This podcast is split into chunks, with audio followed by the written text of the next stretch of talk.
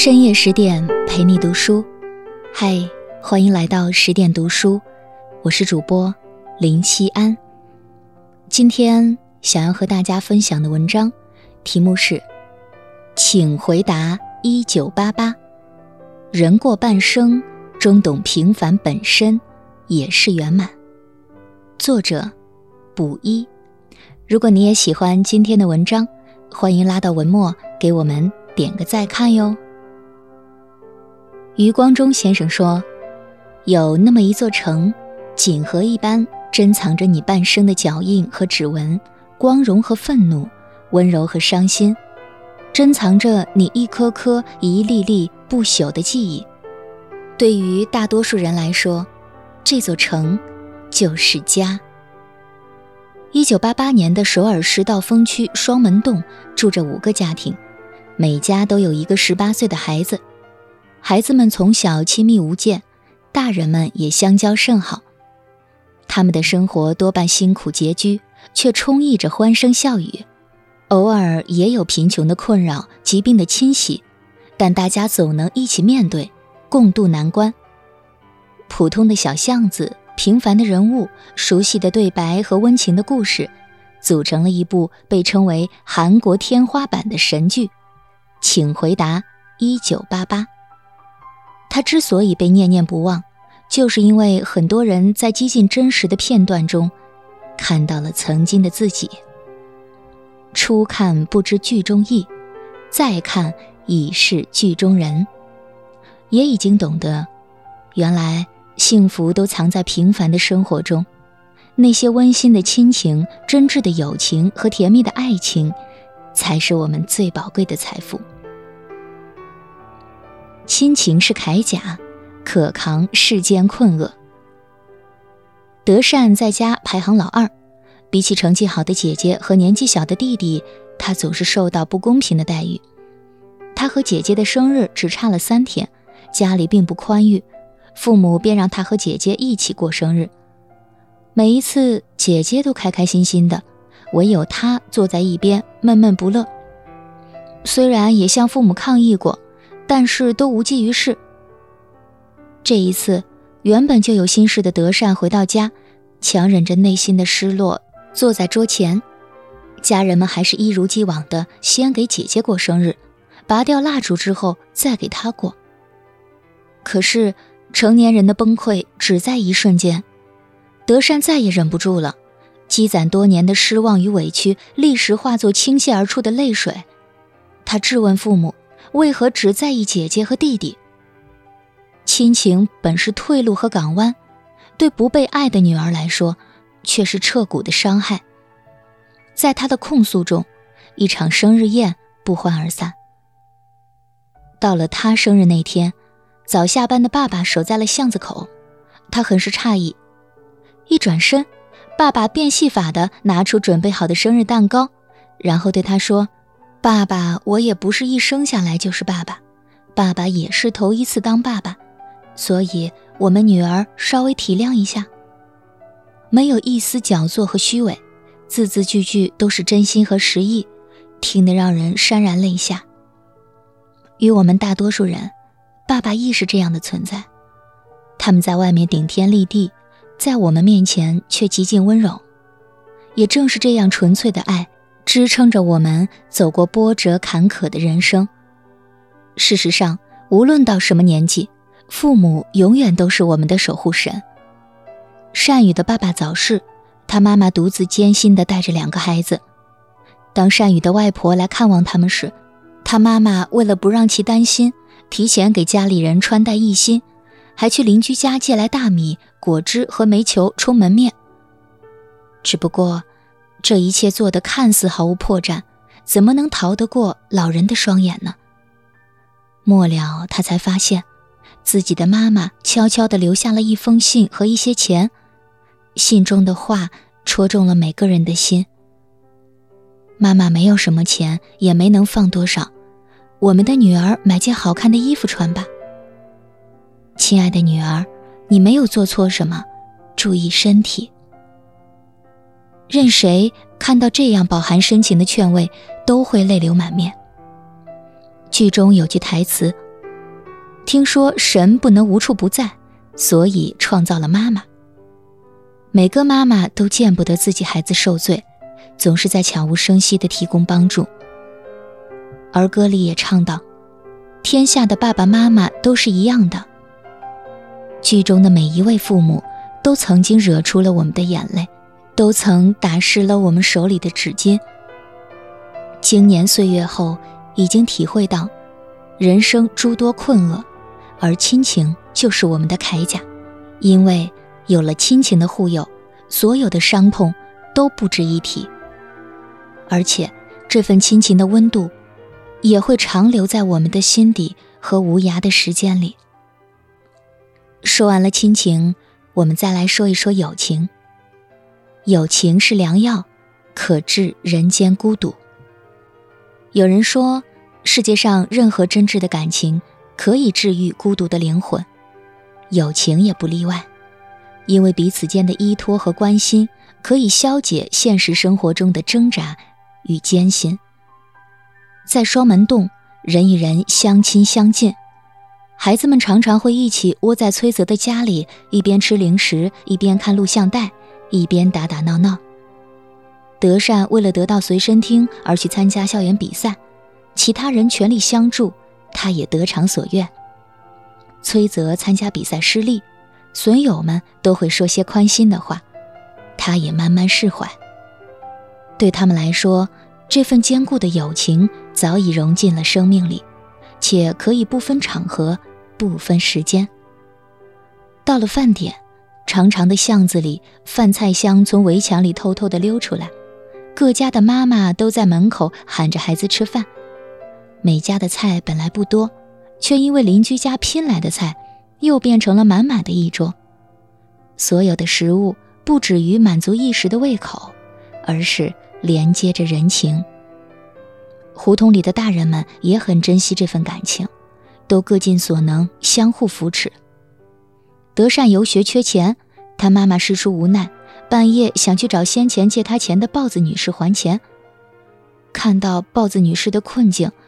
德善妈妈的话到了嘴边，还是没有说出口，寒暄了几句便回家了。让人想不到的是，他刚回屋躺下，豹子女士就送来了一波煮好的玉米，里面还压着一个信封。德善妈妈打开一看，是现金，顿时热泪盈眶。他给他足够的理解，他回馈他足够的尊重，一来一往中。这份邻里之情暖了人心。为了给年龄最小的珍珠准备圣诞礼物，大人们聚在一起，借冰淇淋店老板的冰块给珍珠堆了一个雪人。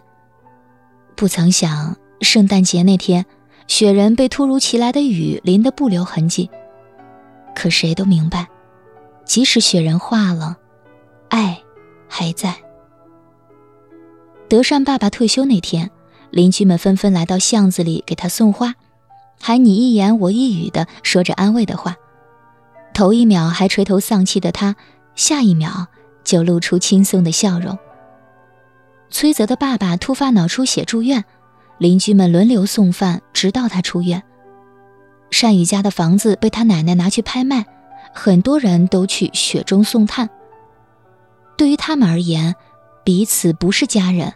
却都可以把对方当成家人。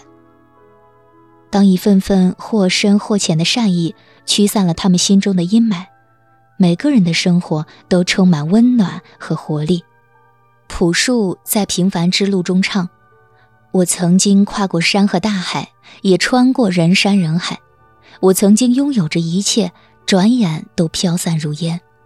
我曾经失落、失望、失掉所有方向。”直到看见平凡，才是唯一的答案。走过岁月，才知道，孤单时有人相陪，无助时有人安慰。这稀疏平常的情谊，在平凡人生中弥足珍贵。无论行至何处，那些或远或近的感动，像岁月长河中摇漾的一簇簇水花。蓦然回首时，它们依旧澄澈。晶亮如初。最后，我们来说一说爱情。爱情是蜜糖，可化心头之苦。郑焕对德善宠爱有加，隔着屏，观众们都能感觉得到。在公交上，为了保护德善不被旁人挤着，自己甘愿挺成一堵坚实的人墙。为了和德善一起上学，他每天在他的家门口要系一个多小时的鞋带，假装偶遇。德善晚归，他担心的睡不着觉，还不让对方知道。德善被选为奥运会的礼仪小姐之后，很是开心。向他求证自己是否漂亮时，他的答案却逆心刺耳。在感情里，爱是要说出来的，可他明明用情至深，却将诚挚的爱意缄默于口。而当德善暗示他时，他又不置可否。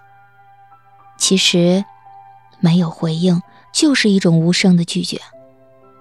在他一次次的徘徊后。德善不再对他有所期待，到最后，两个人渐行渐远，也留给观众们无尽的遗憾。这也是我们的青春吧，在最好的年华里，用尽全力的去爱一个人，却无疾而终。正如剧中的旁白：“搞怪的不是红绿灯，不是时机。”而是我数不清的犹豫。说到底，好的爱情要有敢要的底气和勇气。终究痴情如郑焕，赢得了所有观众，却错过了德善。从此，恋爱的甜与苦，他只得默默咽下。不过，比起踟蹰不前的郑焕，崔泽更加率真果敢。对德善的爱始终坦诚热烈。他喜欢德善，就在朋友们面前大大方方的承认。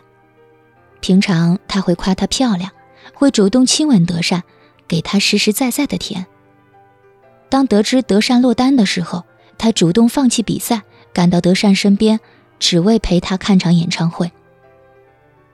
三毛曾说：“爱情。”如果不落实到穿衣、吃饭、数钱、睡觉这些实实在在的生活里去，是不容易天长地久的。所以，崔泽用事无巨细的关爱，俘获了德善的心。对于德善来说，他给的正好是自己想要的。曾经在家庭中被忽略的那份苦楚，被爱情的呵护冲得无影无踪。爱情向来如此。没有早一步，也没有晚一步，只是在合适的时间里遇到了合适的人。或许正是因为有了遗憾，曾经的人和事才会让我们久久难忘。生活实苦，有爱则甜。时间让一切归于平淡，凡俗中的点点滴滴，也都化作两个人心底最甜蜜的碎影。周国平曾说。人世间的一切不平凡，最后都要回归平凡，都要用平凡的生活来衡量其价值。伟大、精彩、成功都不算什么，只有把平凡生活真正的过好，人生才是圆满。人生的幸福从来无关金钱和地位，而是内心的富足和愉悦。